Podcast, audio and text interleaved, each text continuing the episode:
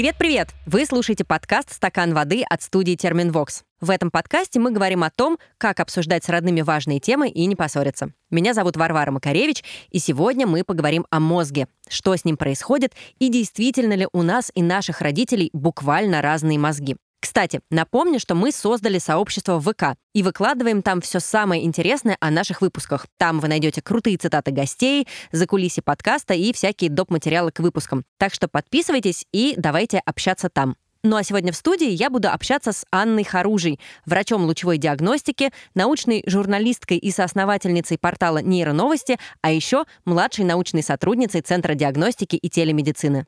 Аня, привет. Привет. Давай сразу начнем с главного. Самый интересующий всех вопрос. Угу. Какого цвета мозг?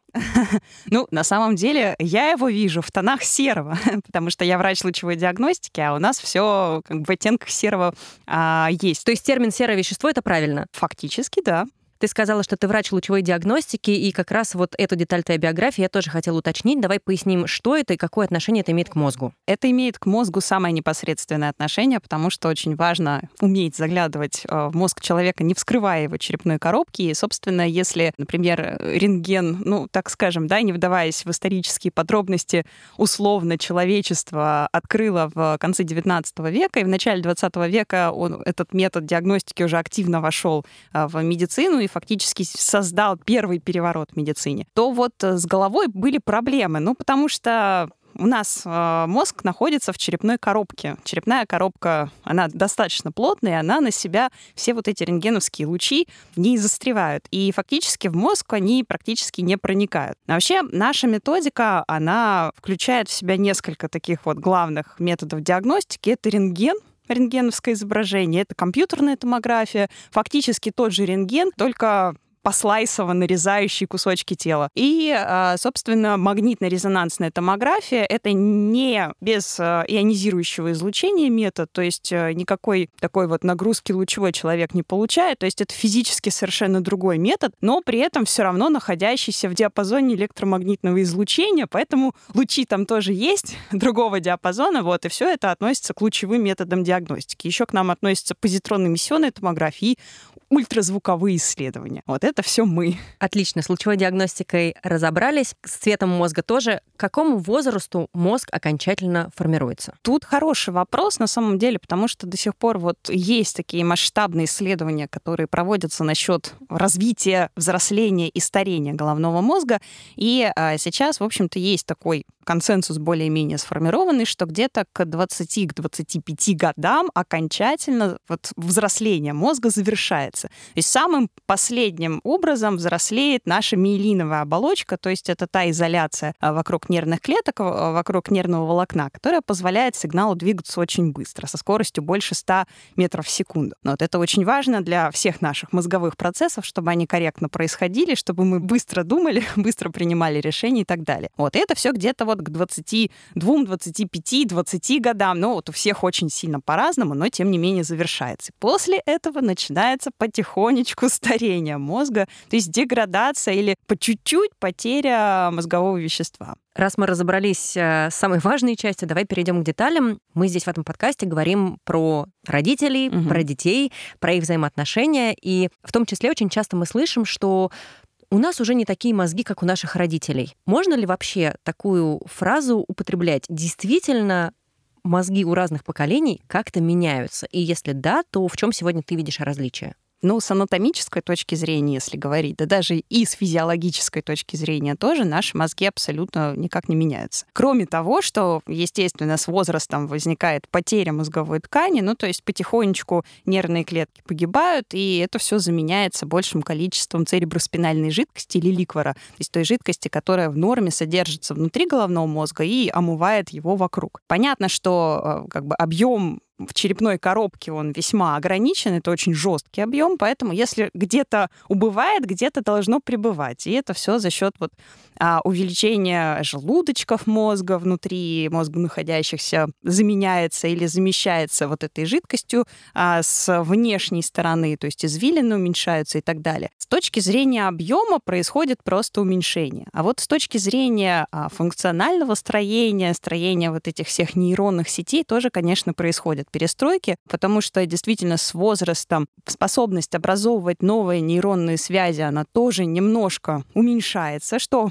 нам не хотелось бы, но что, к сожалению, происходит, и это абсолютно нормально с точки зрения вот этих всех возрастных изменений. Но вот так вот, чтобы прям другие мозги, ну, такого нет. Потому что если взять, например, а, среднестатистического человека, там, женщину, мужчину, а, допустим, возраста 30 лет, возраста 50 лет, и вот э, взять много-много таких вот среднестатистических людей и сравнить их мозги между собой, то практически отличий не будет наблюдаться. И в целом вот взять мозг подростка подростка и мозг там 50-летнего человека, разницы особой мы не увидим, если вот так вот будем сравнивать. Если, конечно, этот человек уже не обзавелся целым спектром разных заболеваний, в том числе сосудистых, что сейчас тоже не редкость. Вот, поэтому так вот нет, но все же что-то меняется.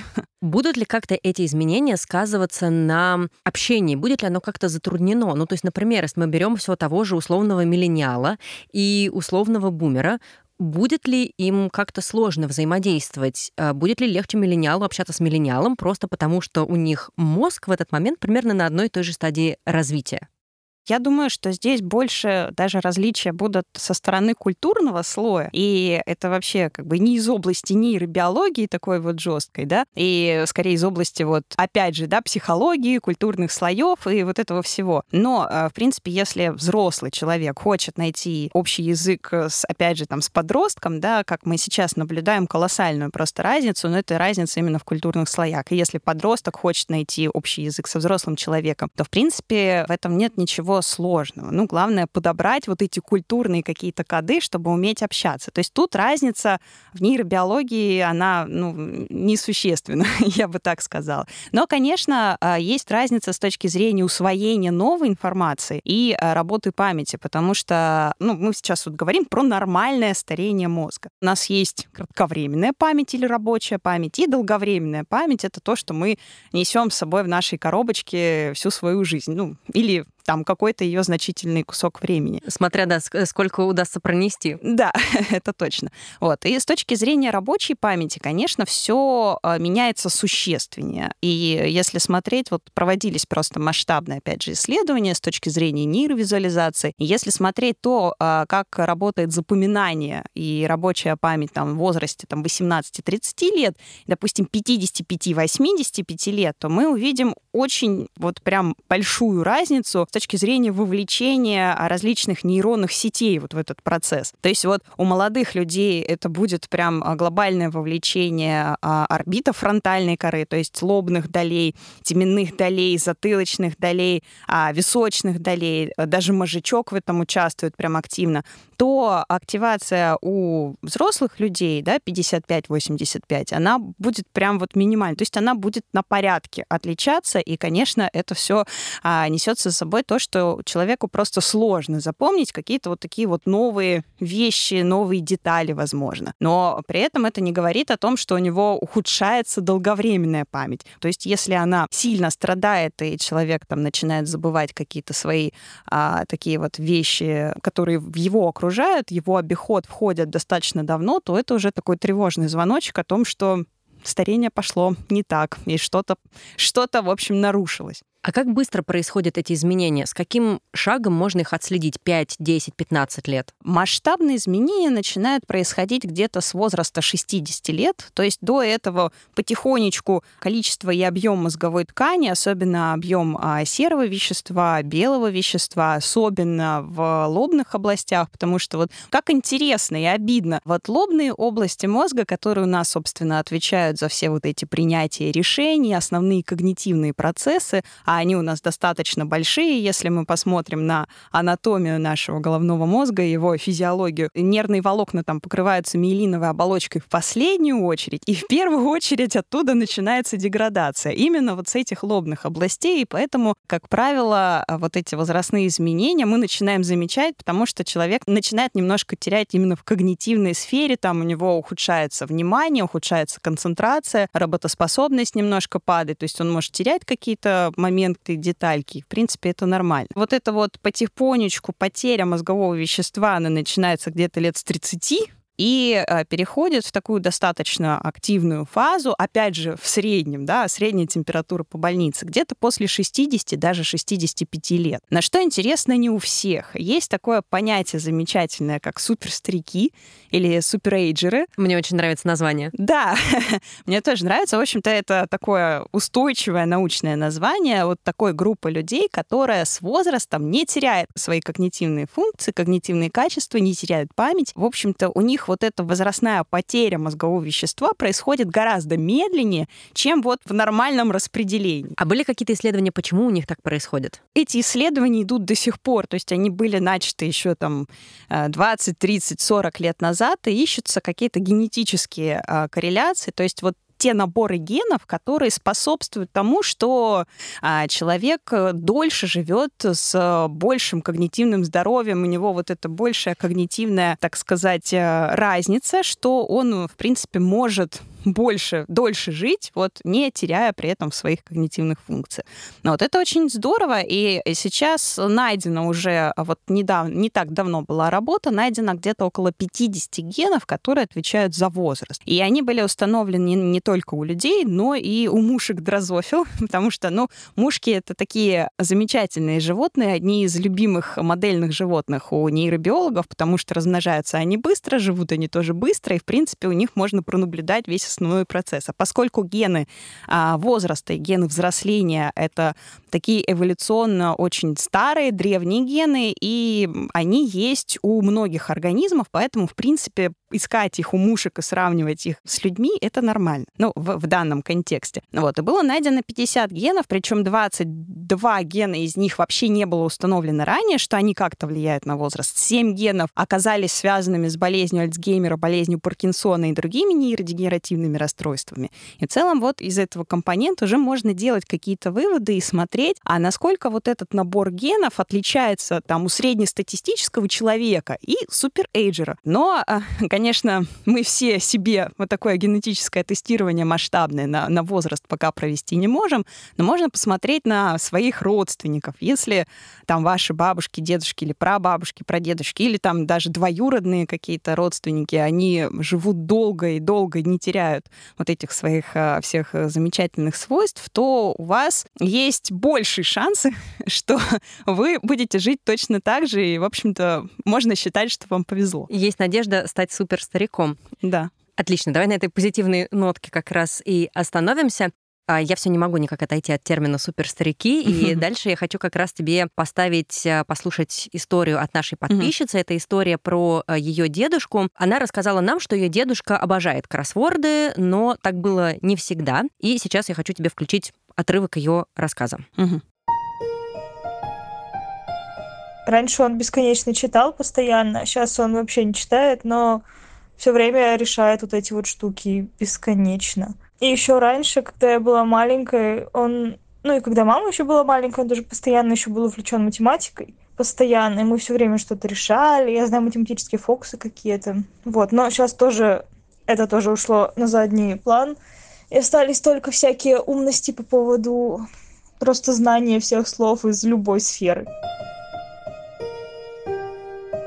И тут у меня логичный вопрос. Смотри, сначала человек очень любил читать, любил математические задачи, а потом почему-то перешел на кроссворды. Это как-то связано с изменением мозга, что наши предпочтения и интересы меняются, или просто жизненный опыт подсказал, что все, больше читать не хочу, хочу разгадывать кроссворды? Ну, я думаю, ты сейчас сама ответила на этот вопрос, что это связано просто с изменением каких-то предпочтений, но вряд ли это связано с глобальной перестройкой мозга. На самом деле вот такие случаи как раз, и мы это видим тоже на практике, потому что проводились исследования среди обычной популяции людей, людей с ученой степенью и нобелевских лауреатов. И что интересно, нобелевских лауреатов оказалась самая широкая степень различных хобби и вот э, тем, чем они увлекаются. И среди этой э, группы оказалось самое большое количество долгожителей, тех, у кого ну, когнитивное здоровье не ухудшается. Хорошо, а современные технологии, например, влияют на изменение мозга, потому что вокруг нас сейчас куча девайсов и гаджетов, которые очень упрощают наш нашу жизнь, но я вот задаюсь вопросом, мы этим вредим себе, подгоняя эволюцию, да, и упрощая жизнь нашему мозгу? Или в этом ничего плохого нет, и классно, что у нас есть новые технологии, которые нам помогают? Вот скорее это второй вариант э, ответа, потому что действительно наш мозг меняется. То есть нельзя сказать, что он ухудшается или улучшается, он действительно меняется в связи с э, вот такой вот быстрой сменой и быстрой эволюцией всего вот этого электронного, что сейчас находится вокруг нас. И мозг, конечно, гораздо медленнее эволюционирует, и э, тот бум, который произошел буквально за последние, наверное, даже 100 лет, ну, скорее, да, 70 лет, вот просто огромный скачок в нашем развитии с точки зрения науки, технологий и вообще всего вот этого вот, он наш мозг изменил именно с точки зрения функционирования, потому что раньше а, на нас лилось, ну, наверное, в разы, да, в десятки даже раз меньше информации, и были какие-то другие когнитивные функции, которые выполняли свою роль, выполняли свою роль хорошо и так далее. Вот сейчас, например, нам уже не нужно запоминать а, такое большое количество информации там из книг, э, кучу номера телефонов друзей, э, э, например, запоминать карты городов, чтобы ходить там и не теряться или там ориентироваться по бумажным картам. Ну и таких аналогов можно произвести кучу, да. Но это все можно посмотреть. Но а, у нас теперь появилась другая важная задача. Нам нужно знать, где смотреть. Нужно уметь искать информацию. И что самое главное, нужно уметь фильтровать эту информацию. Потому что вот полезной информации, правдивой, нормальной, хорошей, правильной, четкой, ее гораздо меньше, чем вот этого информационного шума. Но поскольку мы не можем абстрагироваться от информационного шума, ну, в целом, да, в нас поступает все, мы должны это вот распределять по потокам и на что-то обращать внимание, а что-то отпускать. То есть и можно это очень отвечать сложно. родителям и бабушкам, дедушкам, что мы не тупеем от этих технологий, а мы просто перенастраиваем мозг Да, на другие задачи. Да, да, все верно, все так. Окей. Еще в связи со всеми технологиями много последние лет 10, наверное, говорят и пишут про клиповое мышление.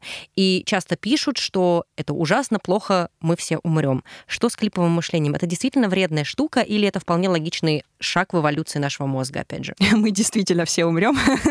Я сейчас Да, скажу это неизбежно. оптимистичная вещь, да. А Фактически, конечно, клиповое мышление это не очень хорошо, наверное. Но опять же, да, смотря для чего. Можно сказать, что клиповое мышление это такой автоматизм. Ну, то есть, когда мозг не хочет тратить много энергии э, на осуществление какого-то когнитивного процесса, например, мы же раз научившись кататься на велосипеде, мы не думаем каждый раз, так, вот эту ногу я сюда сейчас поставлю, вот тут сейчас вот так вот тело а, сориентирую, чтобы не терять равновесие и так далее. То есть мы научились, и мы катаемся. И в целом сначала, чтобы научиться, да, мы тратим много сил, мы падаем, у нас активно работает мозг, и даже вот после того, как вы чему-то учитесь, да, вот можно наблюдать такое усталость когнитивную, прям вот мозг э, хочет отдохнуть. Вот. Но это такая приятная усталость, у меня, по крайней мере. Да, да, да, все верно. Это приятная усталость, но тем не менее она есть.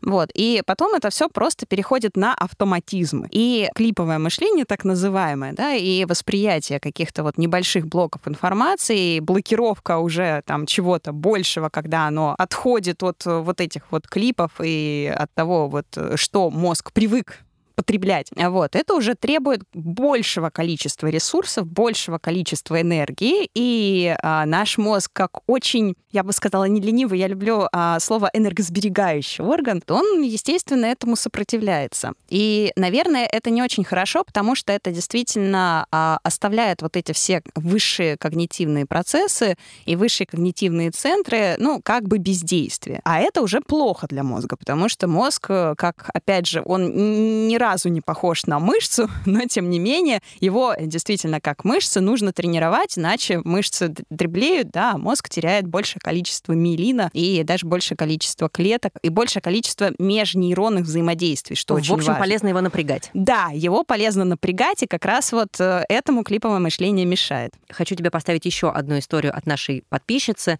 Мы все-таки в нашем подкасте говорим про отношения детей и родителей. Мгм. И вот она прислала такую историю про маму.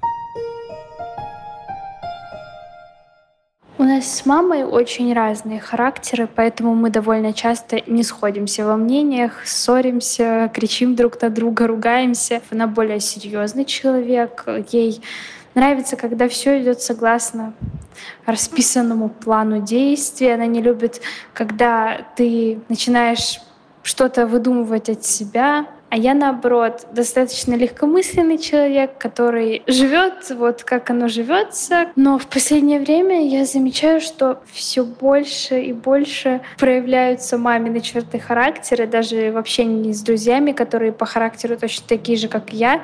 Возможно, это какой-то этап взросления, но, возможно, это просто наследственные черты. Например, я иду по улице, и у меня всегда была на лице очень глупая улыбка.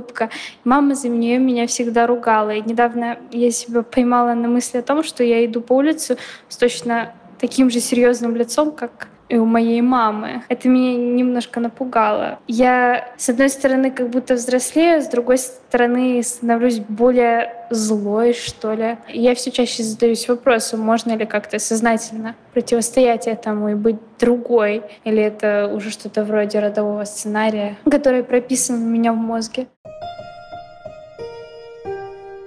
Попробую коротко сформулировать вопрос. Есть ли действительно какая-то программа, прописанная у нас в мозге, или можно ее как-то избежать, что явно хочет сделать наша слушательница? Ну вот насчет программ в мозге, и рождаемся ли мы с э, белым чистым листом мозги или с заранее какими-то предустановленными программами, на этот э, счет тоже очень долго ученые ругались и прилагали разные э, доказательства своих точек зрения. А, но можно сказать, наверное, что, ну, до сих пор есть, конечно, люди, которые считают, что мы все вот с белым чистым листом рождаемся и дальше уже развиваемся в зависимости от нашего окружения окружения. Но а если мы посмотрим на близнецовые исследования, когда люди абсолютно одинаковые, ну, по рождению, да, однояйцевые близнецы, то есть у них э, с кинетической точки зрения вообще все идентичное, но а, они попадают в разные сферы и начинают развиваться, а, в общем-то, по-разному, но у них все равно присутствуют некие единые черты характера. То есть отчасти, конечно, в нас а, вшиты даже, можно сказать, а, какие-то биологические вещи, типа боязнь змей или вот э, каких-то пауков, каких-то вот У меня таких... мама, я и сестра, мы все втроем дико боимся змей. ну вот, на самом деле это абсолютно нормально, потому что это называется биологической памятью. Без биологической памяти просто а, животное, оно не выживет в мире, а, попав в этот мир, населенный различными а, существами, которые хотят навредить. Вот, и, в общем-то, это нормально. Проводились интересные тоже наблюдения в животных средах, что вот один подвид вьюрков, по-моему, он поет по одному, а другой подвид, а, опять же, один и тот же вид, просто разные подвиды, он поет по-другому. И вот пытались э, новорожденных, ну вот птенцов даже а, яйца перекладывать от одного подвида вьюрков к другому и наблюдать, вот насколько вот это окружение повлияет на этих вьюрков и выучат ли они новую песню. М-м, не работало. Они все равно пели свою песню, даже в зависимости от того, что их окружение пело другую песню. То есть даже в вопросах поведения, если мы убираем отсюда какие-то биологические страхи, мы все равно склонны повторять что-то из того, что делают наши родители, потому что это в нас записано. Опять же, тут очень э, все зависит от э, слова некоторые. Некоторые особенности поведенческие, которые могут влиять э, на э, то, как мы будем эволюционировать в нашей среде. Вот. Но а, все равно, опять же, здесь вот, ну, вот в истории... А... Да, давай вернемся да, к истории. Ну, да, вот, например, да. Э, девушка любила ходить по улице и глупо улыбаться, а теперь со временем понимает, что ведет себя так же, как мама, и ходит с абсолютным покерфейсом. Тут, наверное, больше даже психологические вещи. Я бы, наверное, здесь э, не решилась объяснять это все с точки зрения нейробиологии. А, наверное, все-таки это все а, психологические вещи, то, что она привыкла наблюдать с детства, детства, но, в принципе, почему бы не измениться, да? Ну вот она просто, наверное, ловит какие-то паттерны, черты вот этих э, психологических моментов и воплощает их подсознательно. Вот. Но, в принципе, все можно, ну вот в этом отношении, наверное, все можно сделать нашим сознанием. И, как еще Янковский в своей знаменитой роли барона Мюнхгаузена говорил, улыбайтесь, господа, улыбайтесь. Вот. Все самые глупые поступки совершаются с серьезными выражениями лиц. Вот. И здесь, наверное, это все сильно зависит от нашего внутреннего психологического настроя, но, наверное, Хорошо, не от нейробиологии. Давай это спишем на психологию, и я хочу, чтобы мы прошлись по мифам о мозге. Прямо угу буквально в формате Блиц даже может быть, распространенная мысль, что деменция — это удел пожилых. Это правда или вымысел? Скорее, это правда, но нужно сказать, что э, есть некоторые генетические виды деменции, которые начинаются уже в 40 лет. Если это нейродегенеративные заболевания, то да, все-таки больше пожилые, но есть генетические формы с 40 с 50 лет, так вот как раз была найдена болезнь Альцгеймера. А если касается сосудистых деменций, то, к сожалению, инсульты и все вот эти сердечно-сосудистые вещи и сосудистые деменции, они, к сожалению, молодеют, и мы сейчас видим очень много молодых пациентов с инсультами, то есть э, даже младше 40 лет, и это, конечно, очень плохо. В преклонном возрасте многие сознательно отказываются от освоения каких-то новых хобби или видов деятельности, потому что мозг все равно уже не так воспринимает информацию. И это правда, что условно в 60 лет сложно освоить, не знаю, вышивание крестиком, если ты никогда этого не делал? Сложно, но это не значит, что невозможно. Наш мозг остается пластичным вплоть до 99-летнего возраста как минимум, потому что даже в 99 лет были найдены в зонах роста новых нейронов новые молодые нервные клетки, которые восполняют пул а, умерших нервных клеток. То есть есть у нас три таких зоны в мозге. И, в принципе, а, пластичность, да, она немножко понижается, но она не прекращается совсем. И чем больше человек занимается вот такими разными вещами, а, тем лучше работает его мозг и лучше строятся нервные связи. Так что, наоборот, нужно этим заниматься. Кстати, про смерть нервных клеток. Говорят, что алкоголь убивает э, клетки мозга. Это правда? Отчасти да, особенно если это Э, хронические возлияния в совершенно неконтролируемых количествах, да, действительно, алкогольная энцефалопатия — это очень серьезное состояние, и, к сожалению, такие люди не восстанавливаются. Ну, то есть если дело до этого доходит, то значит много, очень много нейронов погибло. И в целом а, даже вот э, некоторые геронтологи, они не рекомендуют отказываться от небольших доз э, алкоголя, потому что они приносят тот вот позитивный контекст людям, да, который они привыкли делать. И, в общем, этот позитивный контекст, он бывает бывает более важен. Но нужно помнить, что любая доза алкоголя, она все равно на организм действует отравляюще. Вот как бы нам ни хотелось, как бы там один бокал вина в день не способствовал хорошему настроению, все равно это все для организма, для мозга не очень хорошо. Гораздо полезнее, ребята, выпить стакан воды. Мы очень часто говорим наш мозг вместо я. Ну, например, мне нужно подпитать сейчас мой мозг, ему нужно сладенькое. И отсюда вопрос, действительно ли мой мозг и я — это не, не одно целое, не что-то единое, а мы как-то вот взаимодействуем и действуем немножко по-разному иногда. Ой, это очень огромный вопрос. на него можно размышлять часами, и боюсь, я тут некомпетентна. Я могу даже направить на фильм. Есть э, э, фильм такой прекрасный «Мозг. Вторая вселенная», «Мозг. Эволюция», который Юлия Киселева снимала. Вот, там эти вопросы свободы воли, я — это мой мозг, или, или как-то кто управляет, я мозгом или мозг мной. Вот там эти вопросы очень хорошо поднимаются. Я могу сказать, что консенсуса до сих пор не найдено. То есть есть доказательства как и в ту сторону, сторону, так и в другую сторону. Вот. И тут, наверное, как вы сами хотите считать.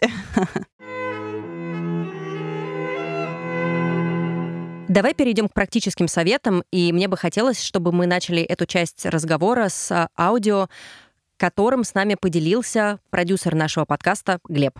Угу. У моей бабушки болезнь, смесь Альцгеймера и шизофрении. Она путает слова, практически уже не говорит, может назвать сковородку помидором и так далее. У нее случаются приступы, она хочет уйти домой. Несмотря на то, что она живет в квартире уже 40 лет, она говорит, все, мне нужно идти домой, и куда-то пытается уйти. Однажды утром, пока мы все спали, она ушла сама из дома, и нам приходилось ее искать вместе с Лиза Алерт. Э, благо, все обошлось, э, но отсюда у меня появился вопрос, как мне сделать так, чтобы эта болезнь не передалась моей маме, потому что я знаю, что болезни такие передаются по женской линии. И вот как помочь родителям сохранить ясность ума даже в старости. Тут вот очень интересно, тут можно так а, надеть на себя маску невролога и начать выяснять, так, а во сколько, в, в каком возрасте появились а, вот эти признаки? А, а это как-то на что-то влияет? Ну вот мы получили ответ на эти вопросы. Что мы дальше можем с этим знанием делать, а, чтобы ответить молодому человеку на вопрос, а как ему помочь маме, чтобы она не оказалась в такой же ситуации? Тут дело в том, что возраст начала очень важен, потому что если это начало, например, было в 70, 75 или 80 лет, то тут есть вероятность, что это просто возрастные изменения. Ну вот не повезло человеку, да, нет у него генов условно а, суперэйджера. Вот. Но а, не факт далеко, что это передастся родителям. Если же это началось гораздо раньше, то тут скорее будет повышенный риск развития развития этого заболевания у родственников, опять же, ближайших, потому что это скорее намекнет нам о том, что это генетическая форма болезни Альцгеймера. Есть несколько генов, которые как раз сильно повышают риски. Но даже в этих случаях можно, и у науки уже есть ответы того, как можно профилактировать болезнь Альцгеймера, деменцию и так далее. Тут на самом деле методов очень много. И с каждым годом появляется все больше доказательств в пользу того или иного метода. А если поделить их на вот такие большие группы, то можно выделить их несколько. Во-первых, это физическая активность. Вот прям куча, реально куча исследований существует на тему того, что достаточная физическая активность в среднем возрасте, она сильно улучшает а, когнитивное здоровье в старости и в целом продолжительной жизни. Вот буквально сегодня я прочитала исследование новое, а, которое доказывало, что, а, например, час активности в среднем диапазоне пульсовом, час активности в день, каждый день, если такая активность присутствует, он а, в среднем повышает продолжительность жизни на 5 лет. Пять лет. Хорошо, запомнили. Да. Спорт, который нужно было начать еще где-то в районе 30. А я еще читала, что соблюдайте гигиену сна, правильно питайтесь, да. будет вам счастье, будете здоровы. Да, все так и есть. Действительно, сон также обладает охранительными классными характеристиками и снижает риск болезни Альцгеймера, потому что а, снижаются риски накопления вот этих всяких плохих мусорных белков, которые в итоге могут привести к развитию вот этого заболевания. Питание достаточное тоже очень сильно хорошо влияет на это все дело. И самое главное, регулярное питание. Вот. Плюс еще можно сказать, что очень сильно повышают когнитивные резервы. Опять же, вот эти все решения кроссвордов, сканвордов, запоминание а, стихотворений, запоминание чего бы то ни было, еще изучение новых языков, кстати, тоже очень хорошо прокачивает. И было доказано, что у билингвов у них гораздо больше когнитивный резерв именно в области лобных долей, откуда вся вот эта деградация начинается. У меня логичный вопрос. Языки языки тоже нужно начинать учить где-то в 20, в 30, или если начать в 60, то это все равно хорошо? Да, это все равно хорошо. Конечно, в 20-30 лучше, но в 60 тоже хорошо, потому что это все будет влиять на образование новых нейронных связей. Плюс еще а, такие нетривиальные способы возможны. Это снижение лишнего веса.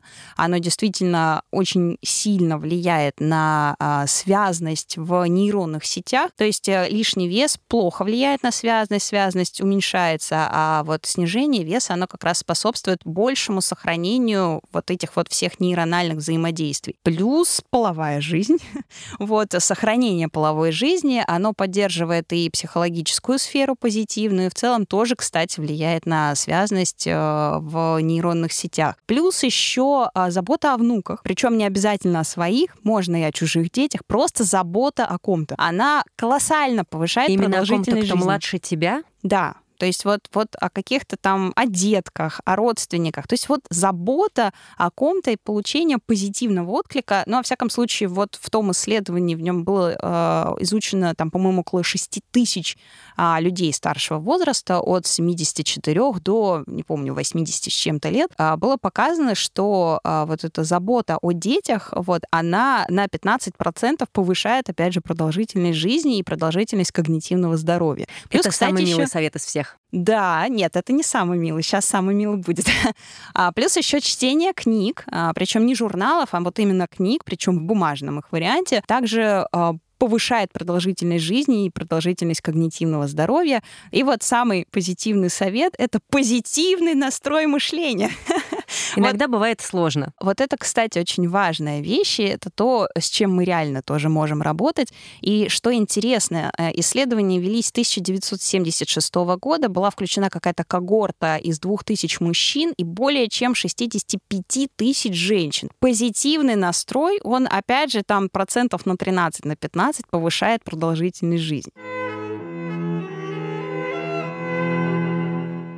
Еще одна история, которую прислала подписчица. У моей прапрабабушки тоже был Альцгеймер. Я сдала генетический тест, и у меня показала высокую вероятность развития этого заболевания. Я очень испугалась. На твой взгляд, нужно ли сдавать такие тесты? Нужно ли об этом знать заранее? Тут хороший вопрос на самом деле. И этот же вопрос поднимается, а нужно ли делать раннюю диагностику болезни Альцгеймера, когда это еще нет никаких клинических симптомов и так далее и тому подобное. Потому что у нас пока нет никаких методов, к сожалению, лечения. Как бы ни старались фармкомпании заболеваний и разные исследовательские группы, все еще лечение не найдено. Тут могут быть разные взгляды, и тоже этические разные комитеты приводят разные доказательства. Но вот лично, на мой взгляд, я бы не стала делать такие тесты. Ну, блин, потому что вся дальнейшая жизнь, она будет вот под э, вот этим домокловым мечом, что у меня есть риск, и, и все. И, и вот как бы э, жить, конечно, с этим осознанием очень сложно.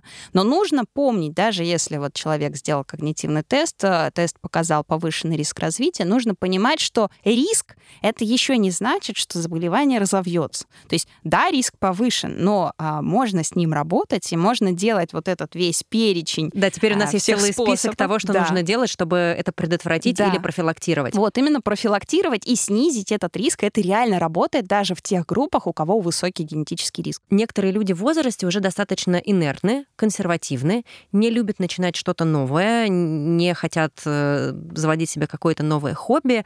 Как их замотивировать? Как объяснить, что это вообще-то классная профилактика различных заболеваний? Я просто могу привести несколько, опять же, личных примеров. Начинать что-то вместе с человеком. Ну, то есть вот не просто там купить ему абонемент куда-то, там, например, отправить а, его заниматься серфингом или езде верховой, да, вот, вот на тебе билет, вот езжай. А просто как бы вот взять, ты знаешь, я вот взял нам тут билеты, поехали. Вот как бы вот просто, вот поехали, все, вот сейчас собираемся и едем. В принципе, конечно, человек может прям упереться рогом и не поехать, но с другой стороны, да, он может и поехать. И а, вот этот, опять же, да, момент еще общения со своими ближайшими родственниками, со своими детьми, он, опять же, принесет вот этот позитивный контекст. И в целом вот такой пример может сработать. Либо самостоятельно его куда-то отвести вместе с собой, либо, например, дать ему эту компанию, а, отвести его в какое-то сообщество, а, вот, и где он будет чувствовать себя хорошо, где он социализируется и с кем он будет, опять же, проводить свои будни. Но вот очень хорошо, когда люди остаются вдвоем, да, парой, потому что одному человеку, конечно, гораздо тяжелее, гораздо сложнее, и это очень сильно, опять же, влияет в минус на продолжительность жизни и продолжительность когнитивного здоровья. Так что, ну, способы есть. Тут, наверное, сугубо индивидуальный подход и Я решение. попробую резюмировать. То есть, если я как ребенок хочу помочь своим родителям или своим бабушкам, дедушкам, э, не надо стоять около них с указкой и говорить, а ну-ка давай разгадывай кроссворды и учи новый язык, а нужно их в это вовлечь, и Мгм. лучше начать это делать совместно, а потом, возможно, человек заинтересуется и уже продолжит без меня. Да, да, все так. Те самые пресловутые грядки, на которые так э, любят э, ходить и копаться в них старшее поколение, это может считаться тем самым физическим трудом, который э, может помогать им избежать деменции. А я думаю, что может. А, во-первых, это, опять же, позитивный контекст, то есть человек с удовольствием этим занимается, он с удовольствием туда идет, и даже если он потом стонет, что как он устал, все равно у него вот этот позитивный есть. Но, а, в принципе, если мы говорим, например, об аэробных нагрузках, скорее это не аэробная нагрузка, а это вот какая-то статическая такая поза, положение и То так есть лучше далее. с тачкой по участку походить, например. А, ну, как вариант, да, или там покопать огород. Но, наверное, если такая вот разнообразная нагрузка бывает на огороде, даже полив, опять же, это может быть аэробной нагрузкой, потому что действительно и пульс при этом повышается, по себе знаю. Вот, и а, в целом вот эти все вещи, или сбор клубники, опять же, э, или чего-то там на дереве, тоже может на это влиять. Но, в принципе, это может считаться нагрузкой, так что пусть занимаются. Главное, что им нравится, и, наверное, это основное. Если взять среднестатистического человека в 70 лет, не суперстарика, не суперэйджера, может ли человек в этом возрасте полноценно работать? И, может быть, есть какие-то должности или какие-то профессии, которыми не нужно уже заниматься в 70 лет? Ну, например, может ли он быть эффективным президентом, допустим? Ну, все зависит от человека и от его когнитивного здоровья на самом деле. Вот. Ну, то есть, если э, человек, э, например, находясь на должности руководящей, да, например, менеджера там или еще кого-нибудь, а вот, и он, в принципе, хорошо выполняет свои обязанности и как бы делает все, чего от него требует должность, то почему бы нет? Но вот если человек уже сложный, если он не справляется, если, например, э, выпадает все из рук, он забывает кучу всего, допустим, ну, просто неэффективно эффективно справляется со своими обязанностями, то, наверное, не обязательно. Ну, то есть тут, опять же, все очень индивидуально, потому что мы все очень разные, и у нас у всех очень по-разному проявляется вот это вот старение а, нашего головного мозга именно с когнитивной точки зрения. Поэтому тут как бы такой сложный вопрос. Мы все очень разные, но я всем одинаково хочу пожелать э, когнитивного здоровья э, и постараться избежать всех вот этих возможных проблем, про которые мы сегодня с тобой говорили. Аня, спасибо тебе большое за этот разговор. Я очень надеюсь, что нашим слушателям пригодятся все твои советы и рекомендации. Я тоже очень надеюсь. Так что начинайте уже сейчас, чтобы быть с когнитивным здравием в будущем. Спасибо.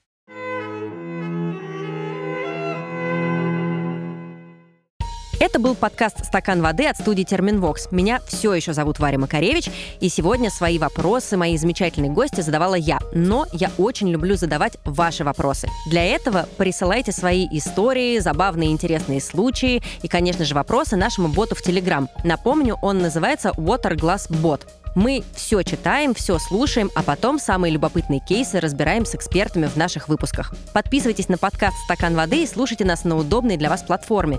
Это может быть SoundStream, Apple подкасты, Google подкасты, CastBox или Яндекс Музыка. И обязательно ставьте нам лайки, звездочки и сердечки в том приложении, где вы слушаете нас. Нам приятно, а вам не сложно. И, конечно же, подписывайтесь на соцсети Терминвокс, чтобы не пропустить новые выпуски и следить за другими проектами студии. И, пожалуйста, не забывайте пить водичку. Пока-пока.